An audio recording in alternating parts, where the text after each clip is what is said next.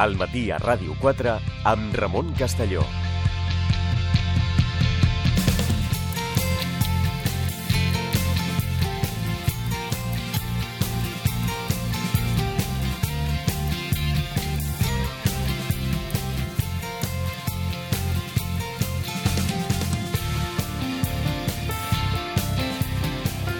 Continuem al matí a Ràdio 4. És el moment de traduir-vos alguns aspectes que us hem explicat en les anteriors setmanes.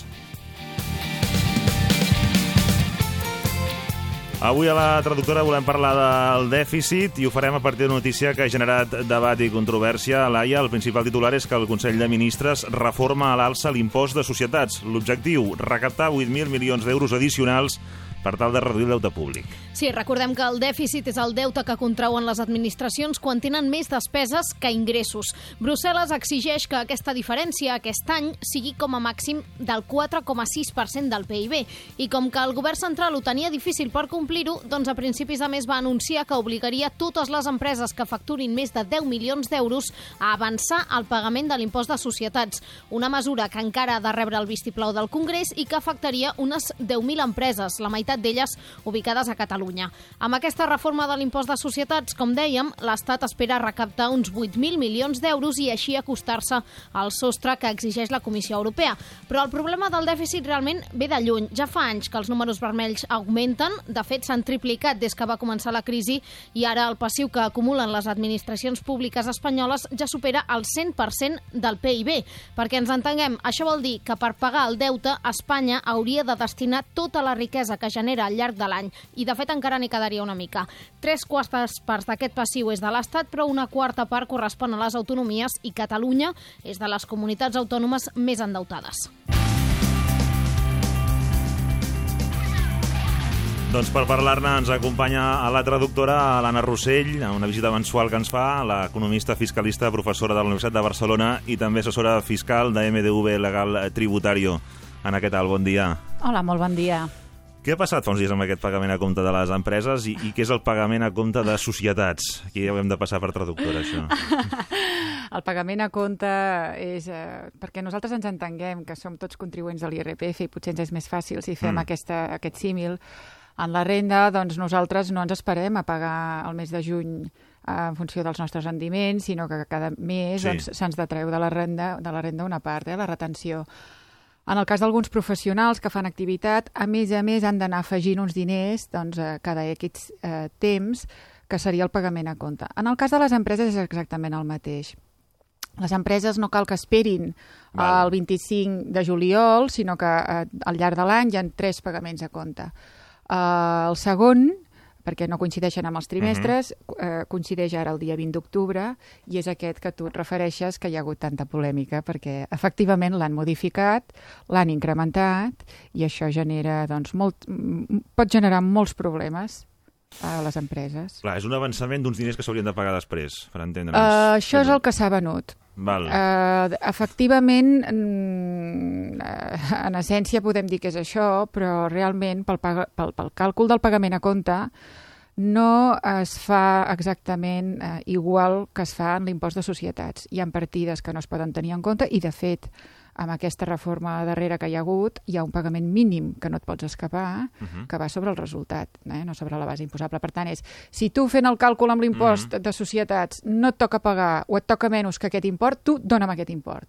Per tant, el que estan fent és... Fer presumpció de... No? Bueno, eh, tu més va avançant que després, si, ja, toca, ja si toca negatiu, perquè aquesta és la moda en el nostre sistema tributari, si et toca menys, ja t'ho tornaré sense perjudici de que jo et pugui inspeccionar. Aquesta és la coletilla, no? Perquè sempre quan es retornen diners ja sabem que a Hisenda li agrada fer comprovacions i a lo millor el retorn, tu les, si tu hagués de pagar, pagaries el 25 uh -huh. i el retorn no se sap quan és. Uh -huh. eh? Per tant, sí que eh, això ha generat molta polèmica. Pel què, també, perquè és un impost de societats que, recordem, és nou de trinca de l'1 de gener del, 20, del, del 2015 que es van uh, omplir la boca de dir doncs això és una baixada d'impostos, eh, fem, anem a fer una baixada important per reactivar, etc. I clar, eh, ha, ha sigut només començar i ja, ja anem amb mal peu, no? perquè això ja s'ha reformat. I també la polèmica ha sigut el com. No? Eh, s'ha fet després de 100 dies de govern, de pressa i corrents per poder-ho entrar en aquest segon pagament a compte, amb, eh, com, bueno, la gent estava com esperverada perquè, clar, el Consell de Ministres del divendres, doncs tothom espera el boi del dissabte, i es va publicar un boi extraordinari el divendres. Jo em sembla que poques, pocs bois extraordinaris del Consell de Ministres, no sé, la situació tan d'emergència que, que, que, que, que s'ha generat perquè s'hagi de publicar un boi a les 9 i pico de la nit, a més a més d'aplicació el mateix dia de la publicació. Clar, això vol dir que les empreses amb 20 dies d'anticipació han sabut, perquè realment no hi havia el text abans, uh -huh. eh, el que havien de pagar el dia 20 això vol dir que el dia 20 eh, o que abans o després del dia 20 aquestes empreses deixaran de pagar altres coses. Això anava, eh, perquè, mm, clar, aquests diners, eh, doncs, en la planificació de la comptabilitat de la tresoreria de l'empresa, del, dels moviments que han de fer, uh. -huh. són diners que es comptava que es tindrien més temps i que s'hauria, independentment de la quantitat que fos no fos la que toca, però que es pagaria més tard, i això s'ha d'avançar. Efectivament, les empreses no tenen una màquina de generar bitllets i aleshores eh, els, com habitualment es, es, es supera és en base a una previsió, amb uns cash flows, unes previsions de tresoreria, etc. No? Llavors, si tu tens una planificació que tu saps que d'aquí eh, a final de mes has de cobrar tants diners i tens tantes obligacions de pagament, doncs tu fas les teves càbales. Tenim casos en alguns eh, bueno, en algunes de les empreses afectades a dir, doncs haurem de demanar finançament haurem de demanar finançament perquè aquests diners doncs, no, no els tenim ara mateix disponibles. I si eh, es tenen potser alguna inversió es farà més tard o, o s'endarrerà algun pagament a proveïdors, Efectivament. etc. Efectivament, es negociarà amb tercers, hi ha una sèrie d'inversions que estaven previstes que millor doncs, es, es, es, es, es contenen i algun inversor estranger que ens ha dit doncs, nosaltres teníem una previsió que lògicament així no es pot anar i l'altre dia parlàvem d'Irlanda sí Clar, això és una mica aquesta inseguretat jurídica jo tenia una previsió, ja no puc retirar la meva inversió, però potser no aniré a més. Eh? Les empreses d'aquí estan captives i l'únic que poden fer és treure-ho d'aquí per posar-ho allà. Uh mhm. -huh. Però la manera com s'ha fet... Eh, no és quan... un bon precedent. A més a més, això ja se sabia. O sigui, l'impost de societats reformat ja se sabia que eh, recaptaria menys. La gent, eh, les empreses estan deduint ara o minorant les bases negatives generades en els darrers anys Eh, els pressupostos del 2016 ja es van aprovar amb un dèficit estimat del 2,8, que només aprovar-se ja es van aprovar, recordem-nos que van ser el setembre-octubre de l'any passat, és a dir, uh mhm. -huh. per aquestes dates tothom deia això és impossible, això és impossible, això és impossible, efectivament. Ara s'està pidulant per un 4,6, a veure si arribarem al 4,6. Algú no ha fet bé els números i eh, qui ho està pagant, en aquest cas, és eh, el teixit productiu. Eh, com hem dit altres vegades, qui en teoria ens hauria de treure de la, de la crisi. Eh? El tema del, del dèficit, per tant, eh, és un, una bombolla que hem d'anar seguint, no, això?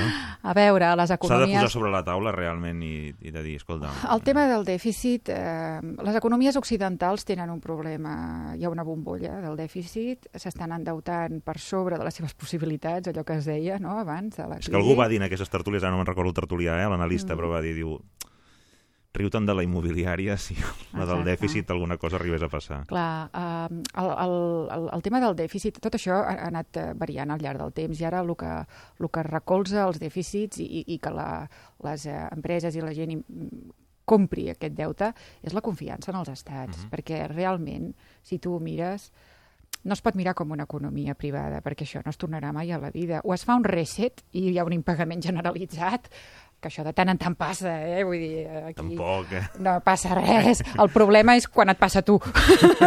no? Mira, quan ha passat fa 100 anys, doncs eh, ja no, nosaltres no hi érem. Ja ens ho han explicat i ho hem llegit, però... Clar, Espanya doncs, eh, entra en quiebra cada 50 anys, més o menys. Eh, hi ha hagut, eh, parlo d'Espanya, però bueno, altres estats, no?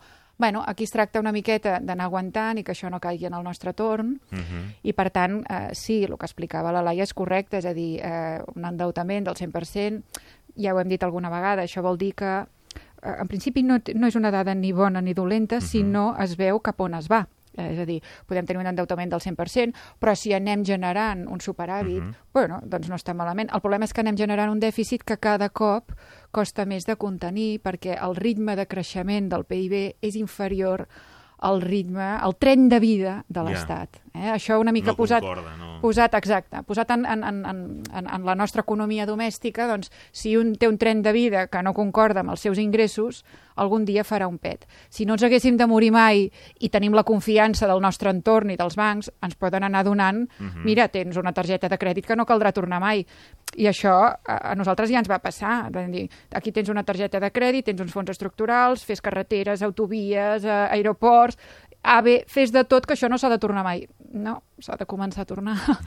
I ara és on, on tenim el problema. Llavors, de moment, els estats no ho han de tornar mai, s'està parlant ja de rentes perpètues, de deutes a 50 anys, és una manera d'anar estirant aquest xiclet, però realment aquí hi ha, hi ha un problema de, que, que algun dia doncs, algú haurà de pensar-ho i, i de dir prou, no? I ningú vol És a prendre nivell aquestes... global, per això? És... A veure, les economies... més que d'altres? Sí, eh, les economies occidentals, les economies del benestar, eh, i, i el, per exemple, els Estats Units, que no és una, una economia europea del benestar on hi ha Mhm. menys, menys cobertures, també està a tope, eh? I el Japó ja fa molt temps, molt temps que té un endeutament que quan el veus dius, mare de Déu, no? I és la, la segona, tercera economia del món. Uh, bueno, si els més grans i els més xulos, entre cometes, poden fer-ho, doncs nosaltres al 100% doncs no, no estem tan mal, no? Però, clar, uh, és una tendència, s'ha de, de mirar a veure què passa, perquè els estats... Eh, això quan ha passat al llarg de la història, al final els estats han acabat requisant. Eh? Vull dir, aquí ens recordem de les desamortitzacions de Mendizábal I i, tot això que... Hombre, tot això que feien estudiar, no? doncs clar, l'Estat eh, té aquest poder, no? I, i, i, Que no és només que no fossin gent d'església, sinó que bueno, mira, una mica de tot, no? Però vull dir que... el problema és que quan els hi toca els demés dius, bueno, bueno, bueno, però clar, algun dia ens toca els demés, no sé, les, les, jo no vull crear ara una alarma social, però la senyora Lagarde, que i cada X temps, ve dir que, que, que, que, bueno, que potser sí que s'hauria de requisar una part dels dipòsits de les famílies. No? clar, eh, de Que ara riem, però que... Sí, sí, ja, ja, ja, però el dia que ens passi eh, dirà, jo ja ho vaig dir des de fa no sé quants anys que ja ho anem dient, no?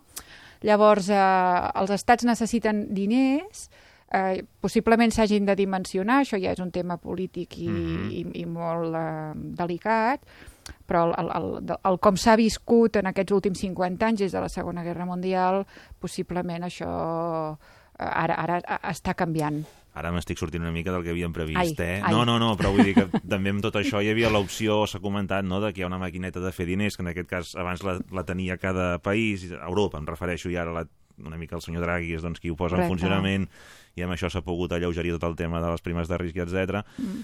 Però això Sí, també és una solució, clar, això és una solució relativa. Sí, bueno, ja, ja et dic que al Japó ens porten una mica d'avantatge i encara que les economies doncs, no són idèntiques, però hi han d'haver diverses eh, polítiques. La monetària és una, després hi ha les reformes estructurals que no les està fent ningú, i, i després hi ha la política fiscal, lògicament, i d'intentar equilibrar ingressos i despeses.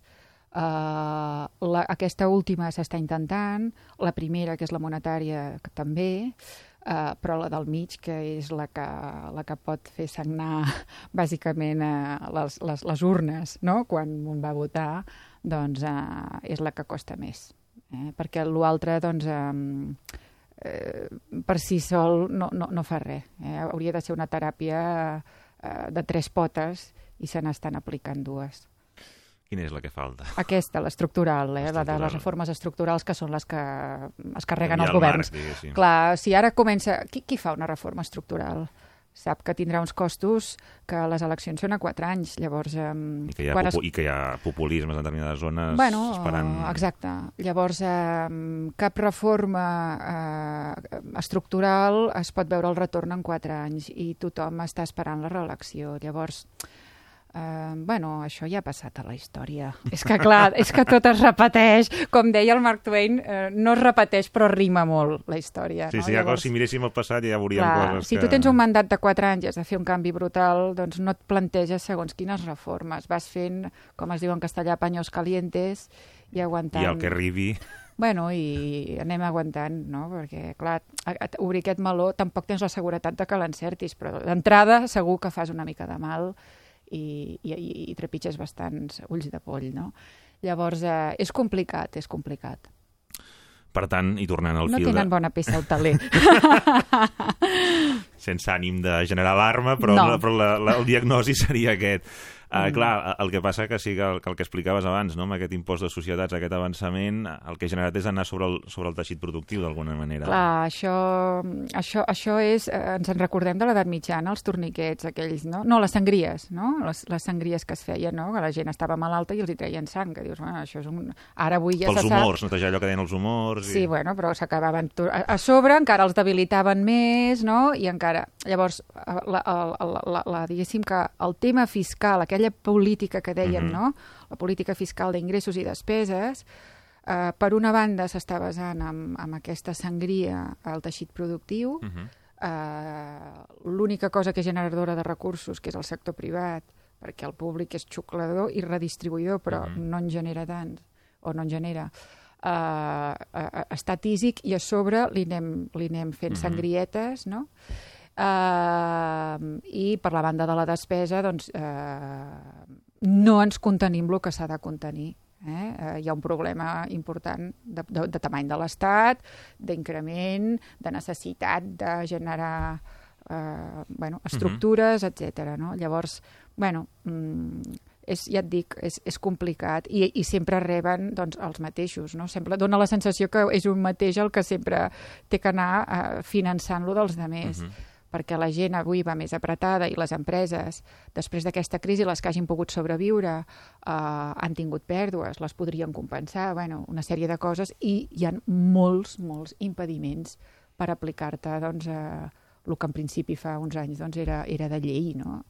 Per tant, ho veig complicat. No s'ajuda gaire l'activitat econòmica. Ja saps que jo sóc partidària de d'ajudar per després tenir el premi de la recaptació. És a dir, Mhm. potser ara doncs, s'ha de guanyar menys, però potenciar alguna cosa.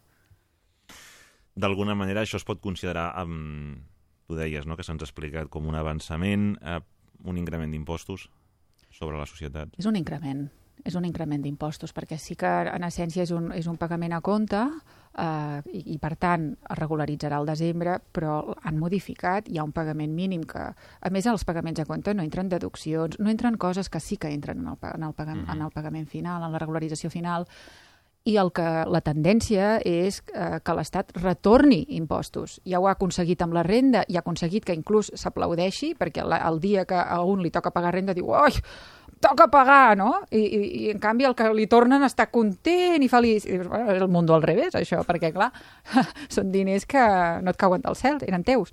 Llavors, en l'impost de Sí, societats... això és veritat, que hi ha aquesta percepció.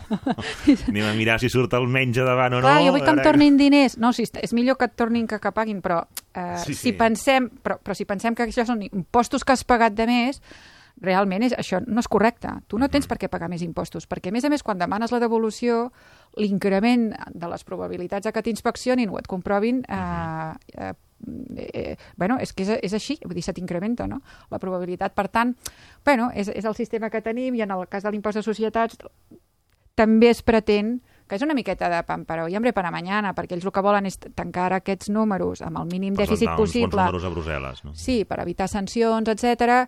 I llavors, i, i patada pelante, i l'any que ve ja ho trobarem, no? Bueno, de moment el, el cop l'està aguantant la- l'empresa. Anem a un altre tema d'actualitat, ja en aquest tram final de, de, de la traductora d'avui, eh, que és el, el, en fi, en, en l'àmbit del Parlament de Catalunya, hi ha hagut doncs, eh, la moció de confiança, el, el debat de política general, i un dels punts que va sortir sobre la taula és un dels desencontres que hi havia entre una part de Junts pel Sí, jo diria, i, i la CUP en relació al tema, al tema impositiu, perquè també tot plegat venia de pressupostos, pel que fa a la qüestió de confiança, que no s'havien pogut ni discutir perquè la CUP no ho va voler, i a partir d'aquí van haver-hi declaracions eh, d'integrants de la CUP on es va posar sobre la taula l'opció doncs, que tothom, es va dir aquella frase, eh, que també s'ha dit altres vegades, de que qui té més ha de pagar més. Um, bueno, em sembla que ja és així, no?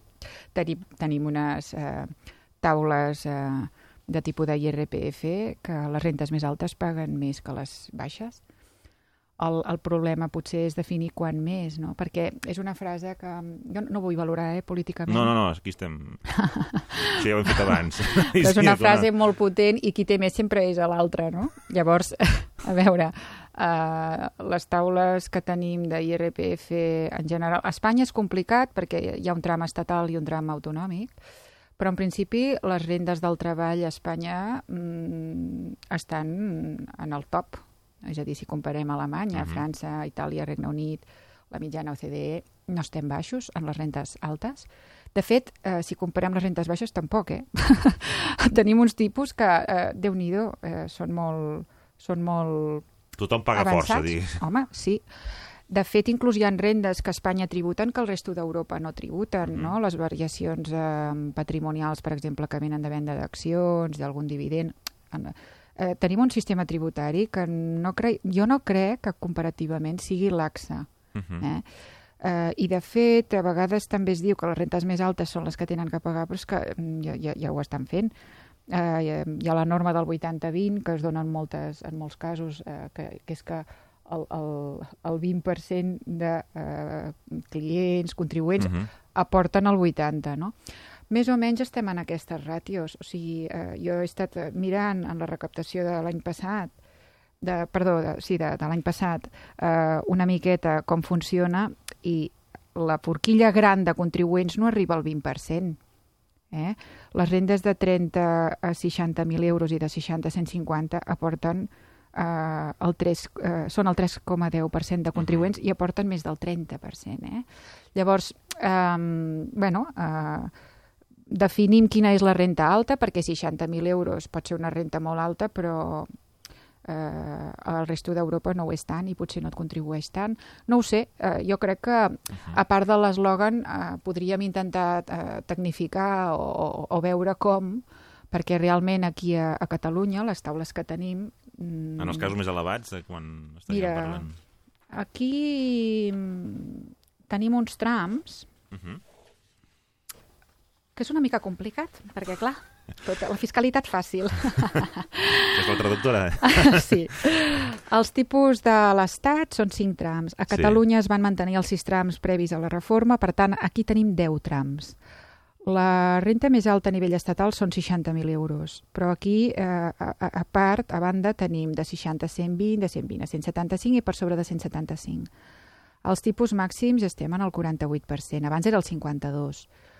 Bueno, potser s'ha d'incrementar i tornar a més del 50%, no ho sé, Uh -huh. um, definim aquests percentatges perquè ja són uns tipus progressius, és a dir, Mhm. la renda més baixa fins als primers 12.000 euros tributa el 21 uh, i l'alta més alta, uh, que seria a partir del 175, el 48%. bueno, eh, jo crec que es tracta de fer càlculs, de veure incrementant algun punt, són, són càlculs que, que qui fa els pressupostos i qui té les xifres doncs les pot fer fàcil, què es guanya i què es perd. Mm, Sempre, sempre hi ha alguna a guanyar i sempre hi ha alguna a perdre eh, què es guanya amb la recaptació i, que, i, i quin impacte té això en l'economia. Eh? Eh, jo crec que s'ha de valorar. La gent dintre d'Espanya es pot moure, les rentes altes acostumen a ser de directius Uh -huh. i les multinacionals i les empreses grans, per un problema doncs, de la crisi, hi ha hagut una força centrípeta cap a Madrid Uh -huh. i els directius, doncs, eh, ja ho hem dit alguna vegada, que diuen, bueno, jo si tinc que mantenir dos cases i m'apugen tant els impostos, me'n vaig a Madrid, no? I m'emporto la família a Madrid. Eh, això no està prohibit, no? o sí, que ho prohibirem algun dia, també, perquè, clar, com que anar-se'n a viure fora també està com mal vist. Llavors, clar, és, és, una visió totalment lícita, crec, i, i, i, i, bueno, no sé, jo crec que tenir gent que guanyi molts diners en l'entorn immediat és bo, igual que és bo tenir empreses que guanyin diners, eh, perquè, clar, eh, qui demandarà serveis i qui demanda producte és qui té més capacitat adquisitiva, no? I es pot fer l'equiparació a l'empresa en aspectes com el consum o com d'altres, no? Efectivament. Jo, bueno, eh, algú dubta de que la SEAT sigui una bona empresa eh, per Catalunya? Sí, sí se l'ha ajudat moltíssim. Per què? Pues perquè genera molta indústria secundària, aquesta indústria i la secundària generen eh, molta ocupació, molta demanda de productes, de serveis, tota la gent del ma- de- de- de- de- d'aquella zona de Martorell eh, poden treballar sense necessitat de lo millor desplaçar-se fora de la comarca i jo crec que si els hi treuen la SEAT doncs no estaran contents. Uh, I de retruc, això té un impacte en el territori, per tant, uh, bueno, jo crec que potenciar l'activitat Mhm. econòmica és la manera d'arribar a on volem arribar, però mm, es ven a vegades doncs, la, la, la, la idea més fàcil de que no, més val posar l'impost i així ho tenim ràpid. Sí, però ja t'ho vaig dir l'altre dia, que això potser és, com deia aquell, no? menjar-se les llavors de la patata, te'n recordes? De- D'Irlanda. No? Que deien, home, sí, clar que podem pujar els impostos a Apple, però això eh, ens durarà dos dies i, i no, i no ens funciona per, per, per, pel concepte que nosaltres tenim d'economia. Doncs fins aquí la traductora d'avui. Moltíssimes gràcies a, a l'Anna Rossell, economista, fiscalista, professora de la Universitat de Barcelona i assessora fiscal de MDV Legal Tributario. Moltíssimes gràcies. Gràcies a vosaltres. Segueix l'actualitat de Ràdio 4 també a internet. Clica rtv-e.es barra Ràdio 4. Entrevistes, reportatges, notícies, esports. A Ràdio 4 a la carta hi trobaràs el més destacat del dia i de la programació de la teva emissora. Clica rtv-e.es barra Ràdio 4. Ràdio 4 també a internet. La primera en català. Ràdio 4 a casa.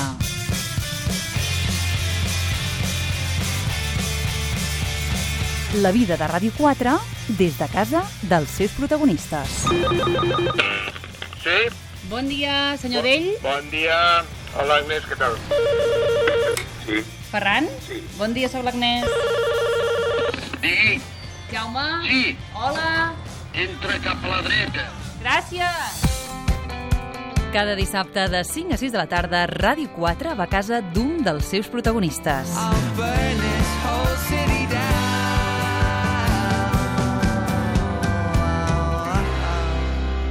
Ràdio 4 a casa.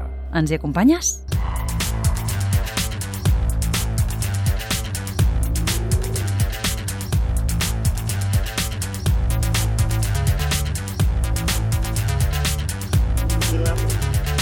Continuem al matí a Ràdio 4 i és el moment en què us expliquem, en aquest cas ens explica l'Olga Ruiz, què passarà a Metròpoli quan nosaltres deixem el relleu a, a ells, quan siguin les 12, d'aquí una hora i mitja, més o menys. Olga, què tal? Bon dia. Molt bon dia, Ramon. Eh, comencem amb les preguntes, sempre Sí, te'n faig, però així és una forma va. de conèixer una miqueta més els integrants d'aquest programa i especialment a tu. Tu ets de vaixells? De El vaixells. teu somni és tenir un vaixell?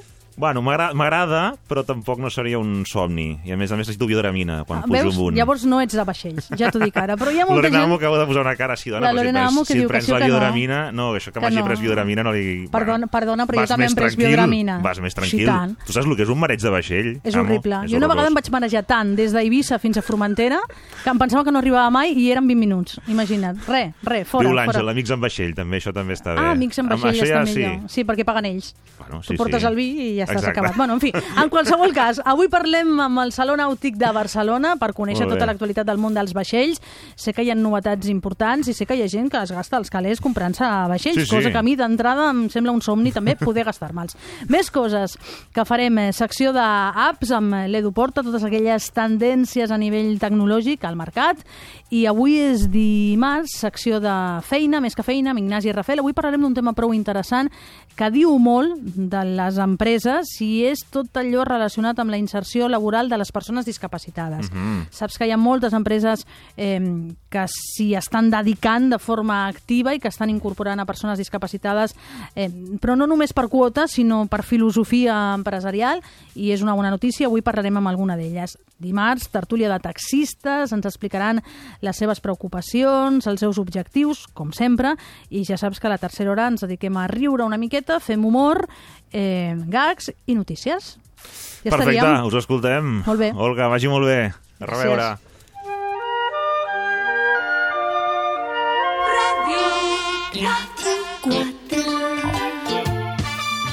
Ràdio 4. Ràdio 4. Ràdio 4. Ràdio 4.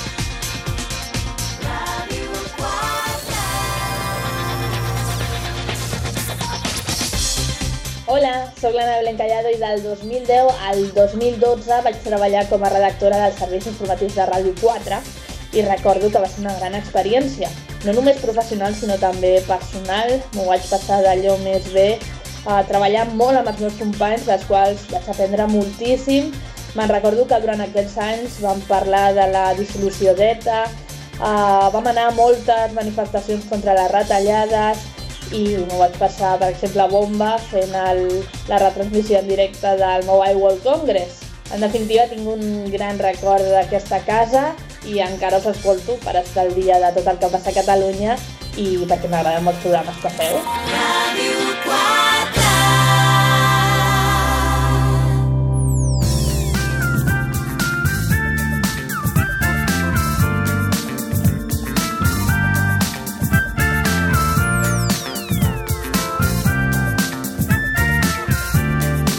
Fa un parell de setmanes, amb l'Aranxa Coca, parlàvem de, en fi, de temes difícils eh, per parlar amb parella, eh, converses d'aquelles que costen de- d'afrontar, de, de trobar el moment i de com encarar-les.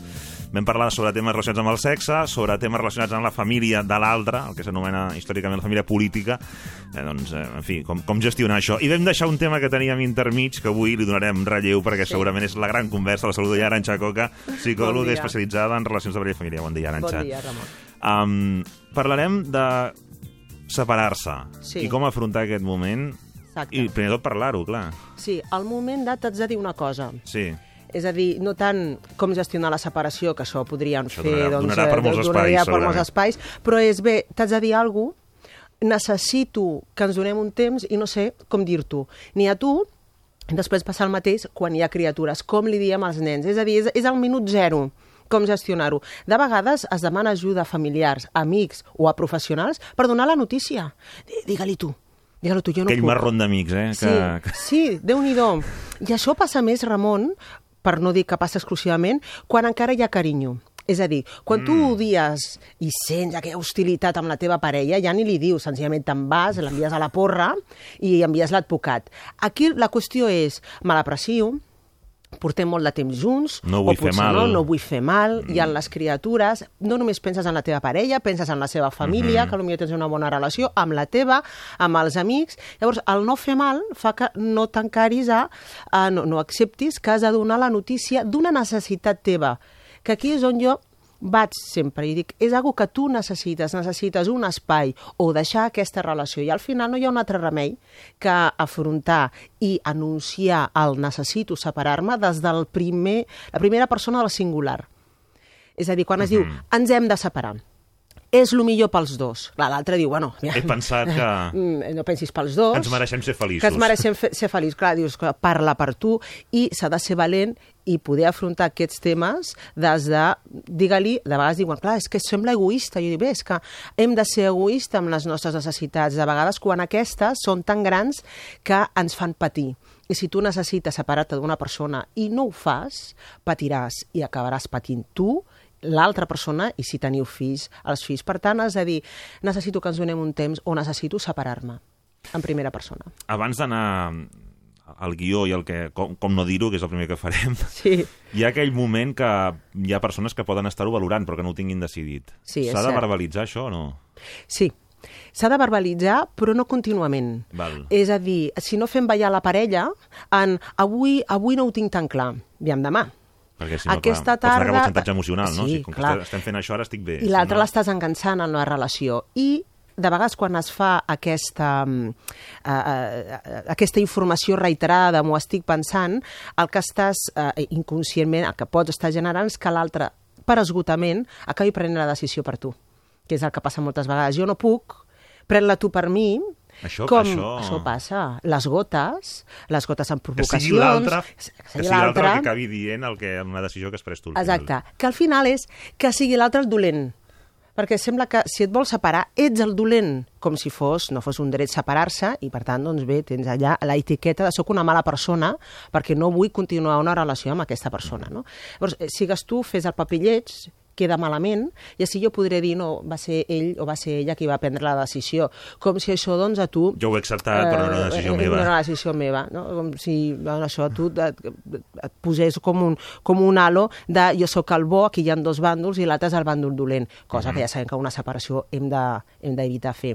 Però dir, uh, estic uh, passant per un mal moment, uh, mm, no m'omple aquesta relació, generalment no acostuma a ser una informació que a l'altre li caigui de nou, ja hi ha hagut coses, discussions o situacions que no funcionen bé, per tant, aquí ja genera una, una conversa, i aquesta conversa és donem-nos un temps i pensem o demanem ajuda. Però, evidentment, dir a l'altre no m'hi trobo bé, això s'ha de fer. Uh -huh. A partir d'aquí, com no dir-ho, eh, i el primer que dius, eh, deies de la repetició, no en una discussió, però sí que de vegades pot haver-hi un detonant. Sí. No, no Sí. juntar el detonant amb, amb la decisió, diguem. No, no, perquè aquestes, eh, quan ja estem en una discussió i en un moment molt àlgid, l'amenaça de mm, em vull separar i, i deixem-ho aquí, perd credibilitat. El deixem-ho aquí és una situació, és, una, entre cometes, solució al problema extrem, que és acabar amb la relació, um, serveis de xantatge emocional, clar, Mhm. l'altre li poses en un jaque mate. Llavors, eh, pot ser perfectament perquè l'altre reaccioni per credibilitat i s'està jugant amb una cosa molt sèria com és la separació eh, per utilitzar-lo com la solució fàcil davant a problemes o discussions que tenen. Pot generar culpabilitat per dir ho vaig dir en un moment que no hauria d'haver dit i després eh, un es pot arrepentir perquè és esclau de les seves paraules i el seu ex depèn de com acaben, li pot recordar. Per tant, sempre és convenient no utilitzar com a eina per fer mal el uh, deixem-ho aquí, ens divorciem. Uh, sempre en fred i sempre si l'hostilitat o el malestar que has tingut en aquell moment, posteriorment, en dies següents, setmanes, no remuntes. Mhm. Llavors te n'adones que, que per molt que ho intentis no pots remuntar amb aquella persona, l'ofensa o el dolor és massa gran i realment ara sí t'estàs plantejant seriament deixar la relació. Ara estava pensant, és equiparable a un cop que quan es refreda ja, ja Sí. Pot haver-hi la fractura o no pot haver-hi la fractura. Correcte, aquí està. Per tant, és important aquest temps de, De refredar. de, de refredar. De fet, moltes parelles que venen barallades de les vacances, el típico, a los divorcios después de las vacaciones, uh, jo sempre recomano, no, al setembre no us divorcieu. Eh, A final setembre, principis d'octubre, torneu a pensar si realment us voleu divorciar, perquè veniu amb una experiència molt viva a l'agost i fareu un tot o res eh, eh, ràpid i prendreu decisions que són Uh, no són a curt plaç, poden ser per tota la vida, per una situació que ha passat en curt plaç, que són Ja. les vacances. Llavors, escolta, mm, refreda i ja veurem, com molt bé deies, Ramon, si després hi ha fractura real o no, després del blau. I, evidentment, no dir-ho en plan Angelina, que ara és el que s'està comentant més, no? que l'Angelina li, li ha dit al Brad Pitt directament enviant-li la demanda de divorci. Hi ha trobat persones que diuen... Per burofax, eh? Per burofax. Dius, és que he rebut la demanda de divorci, no sabia ni que la meva parella tenia un advocat. M'acabo d'enterar. I quan s'ha buscat l'advocat, no? I, pam, ja reben allà i, i se n'assabenten de que realment l'altre doncs, eh, es vol divorciar, no? Perquè un no ha pogut agafar i donar el missatge calmadament, no dintre d'una discussió, i dir, mira, necessito, si ara ho veig clar amb mi mateix, necessito que ens separem. I a partir d'aquí ja gestionarem com ho Clar, fem. és que, clar, de fet, estava estava pensant que estem parlant del, del, de, com deies al començament, no? que ens afecta i que no volem eh, causar perjudici a Ja. l'altre. Encara des de l'estimació, Sí. evidentment, si hi ha Sí. un dels dos que ja ho té més que decidit i ha fet una estratègia legal, a més a més, Sí. per, en fi, gestionar les coses i Sí. l'altre s'ho troba a sobre, Bueno, doncs el ja- primer de l'altre refer-se i poder estar en capacitat de lluitar pels seus drets, sí, també. exactament. I genera molta hostilitat i genera la guerra, perquè l'altre, al sentir-se atacat amb el sobre que rep a casa, doncs evidentment també prepararà el seu contraatac. Aquí hi ha opcions de mediació, opcions de- d'arribar a un acord, de mutu acord, clar, es redueixen ben bé, jo diria que el 50%. El com es gestiona la 50%. notícia... Sí, ben bé. Ben bé.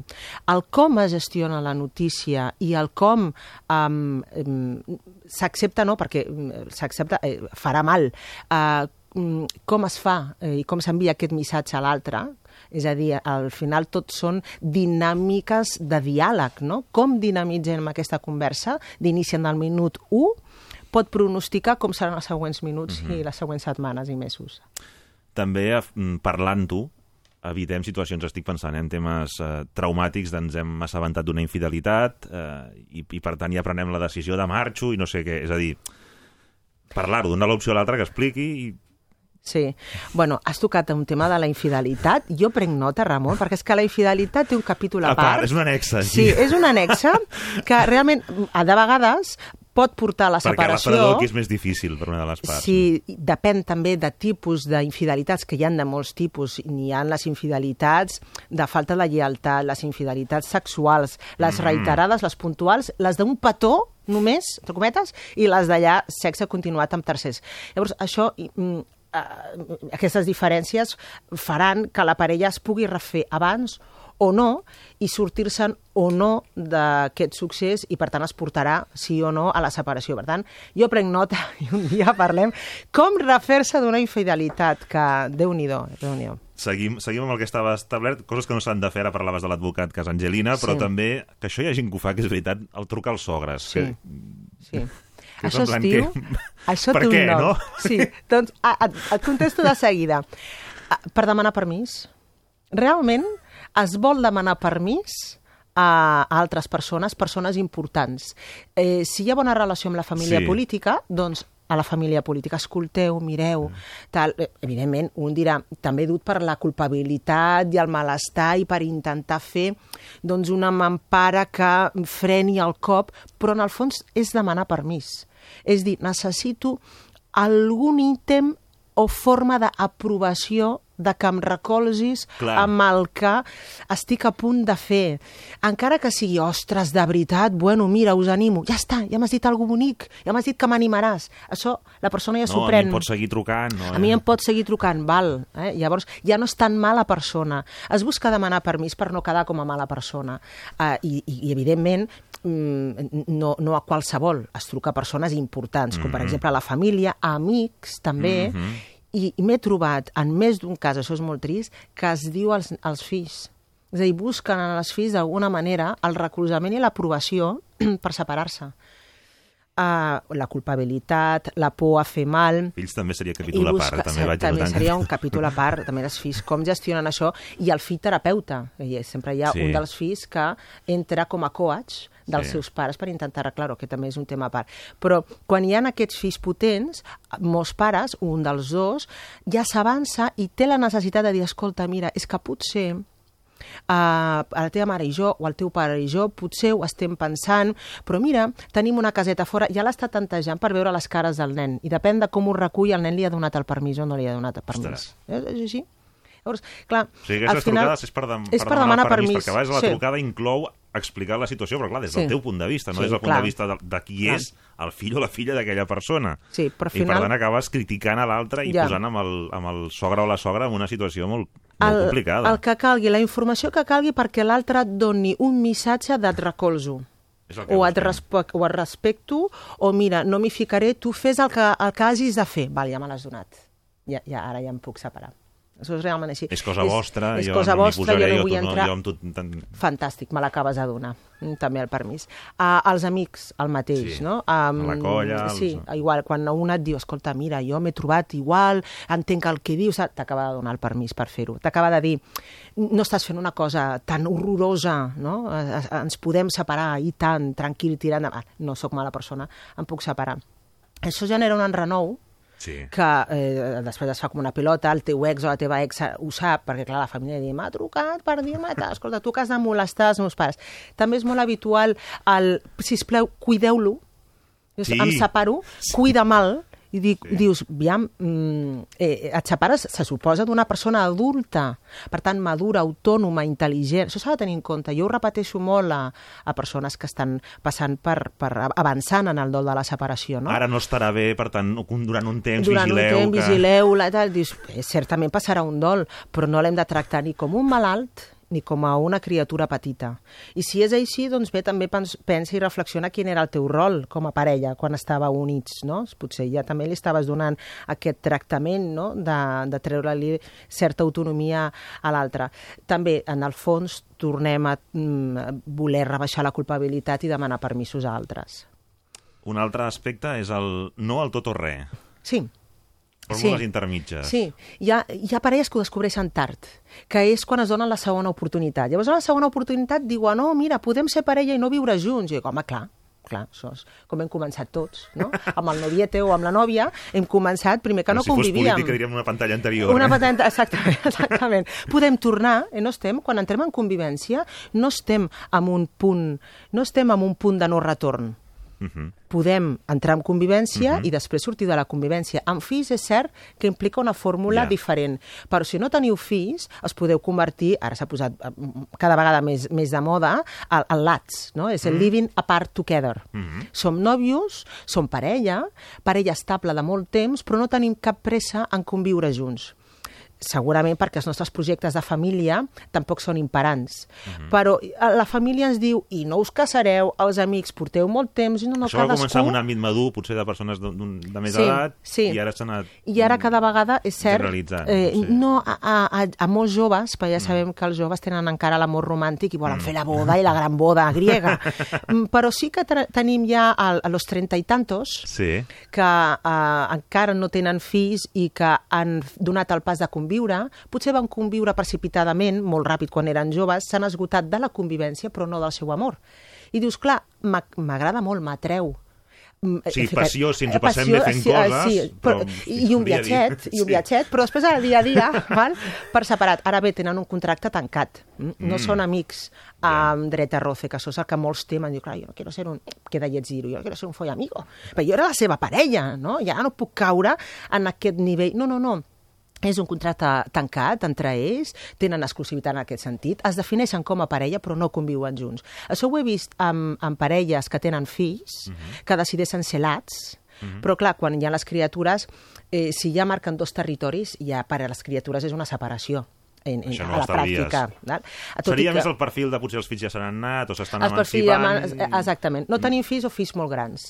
En fills molt petits és molt difícil que facin un lats dintre de casa, però sí que m'he trobat pares que tenen una trajectòria de parella molt llarga, han caigut en la rutina, um, cada vegada volen més espais individuals, és a dir, cada vegada ella té més aficions, per una banda, Estan i ell... desenvolupant eh, aficions individuals que no són exactament. incompatibles o per horaris o per... Però volen eh, criar conjuntament els fills. Per tant, tampoc poden tenir dues llars, no volen tenir dues llars. Fan dues habitacions. S'ho passen pipa.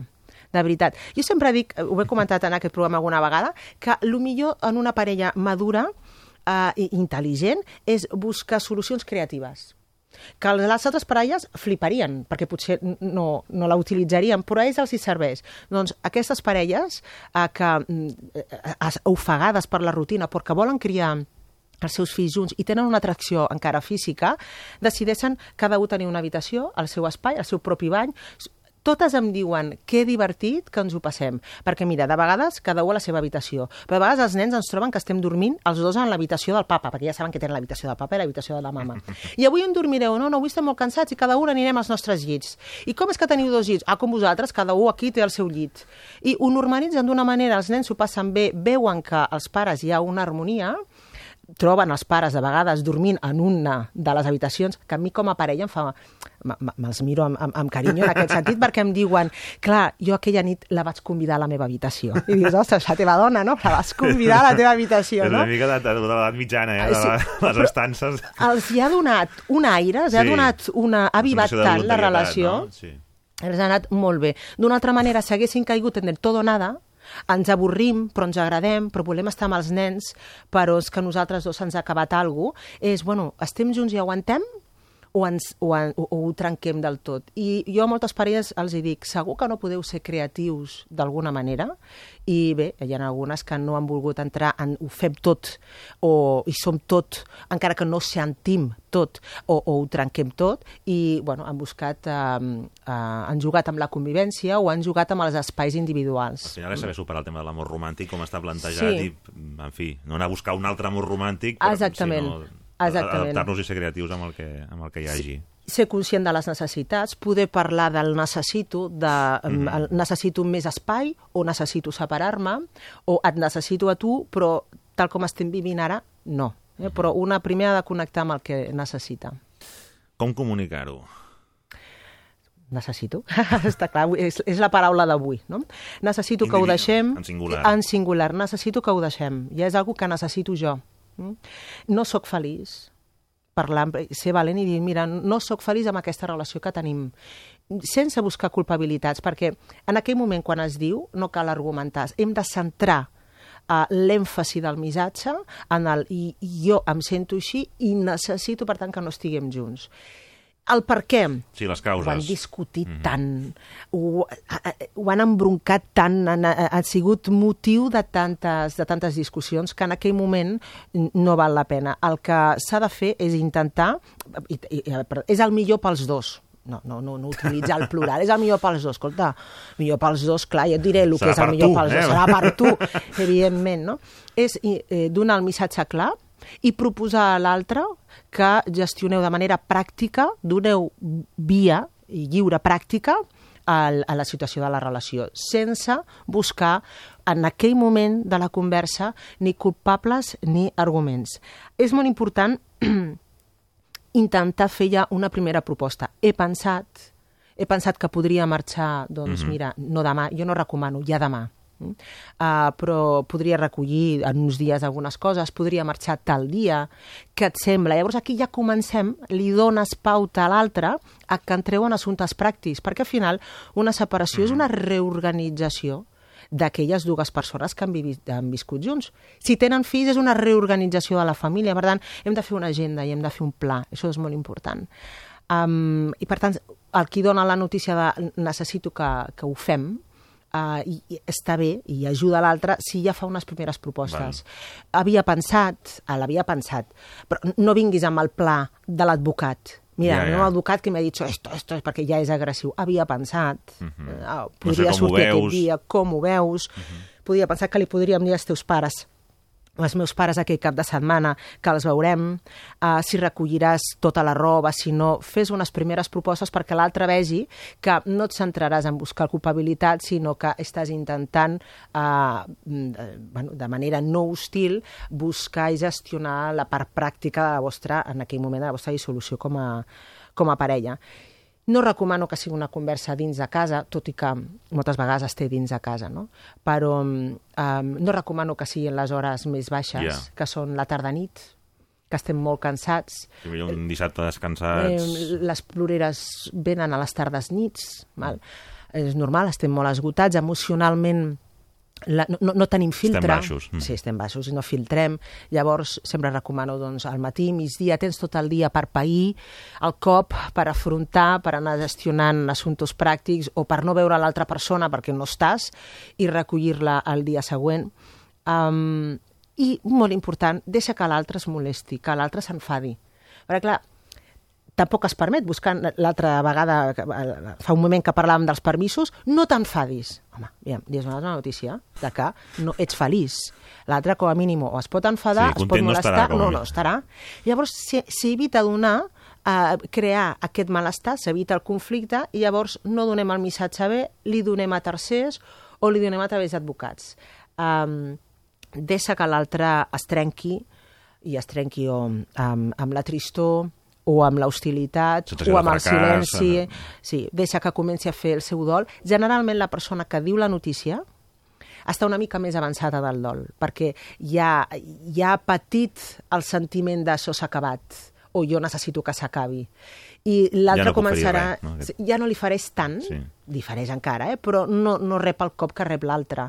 Amb la qual hi ha un destemps aquí important. De, de fet, alguns em diuen, clar, m'ho va dir, i m'ho va dir amb aquella tranquil·litat, que jo dic, però bueno, serà, serà un psicòpata, perquè m'està dient això i jo m'he quedat baldat, i, Com si i jo m'estigués plorant... com si estiguéssim parlant de la llista de la compra, no? Exacte, Aquí que- exactament. Jo m'he quedat, bueno, bloquejat, desfeta, sí. i, i, i, i ell o ella no em semblava com molt sencer, no? I, perquè, Se té un pes de sobre, sembla. Sí, sí perquè l'insight de això s'ha acabat ja l'ha fet fa temps, ja ha fet el dol, ja s'ha barallat amb ell mateix o amb ella mateixa per intentar veure si hi havia alguna solució uh, uh, per no, eh, que, que evités anar cap aquí i, i quan ha vist que no, ja quan t'ha donat la, la notícia estava més preparat que tu. Per tant, va una mica més avançat en el dol el que no va avançat necessita un espai. Llavors deixa que s'enfadi, que plori, que negui la paraula en aquell moment. El no t'enfadis, vine, abraça'm... O sigui, m'acabes de dir, m'estàs dient que ho deixem, però ara vols consolar-me fent-me una abraçada. On estem? No hem d'entrar, no? El, On ara estem estem? acabant ja, però el per què... Quan, sí, En aquell moment no. Intentem No. transitar per allà sense... I és més, quan es pregunta però i per què i cal, o sigui, a mi em cal, a mi em cal realment, me n'adono.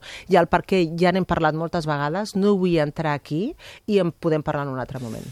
Doncs, uh, Aranxa, deixem el tema dels fills també, perquè és Capítol. un capítol a part, Déu-n'hi-do, infidelitat sí. el món de les separacions després, allò que són les recaigudes i com es gestionen els entorns respectius. Ostres, les segones voltes... Segones voltes. sí. Els retorns. Sí, eh? Feliços o no, depèn. Moltíssimes gràcies, Aranxa. Coca.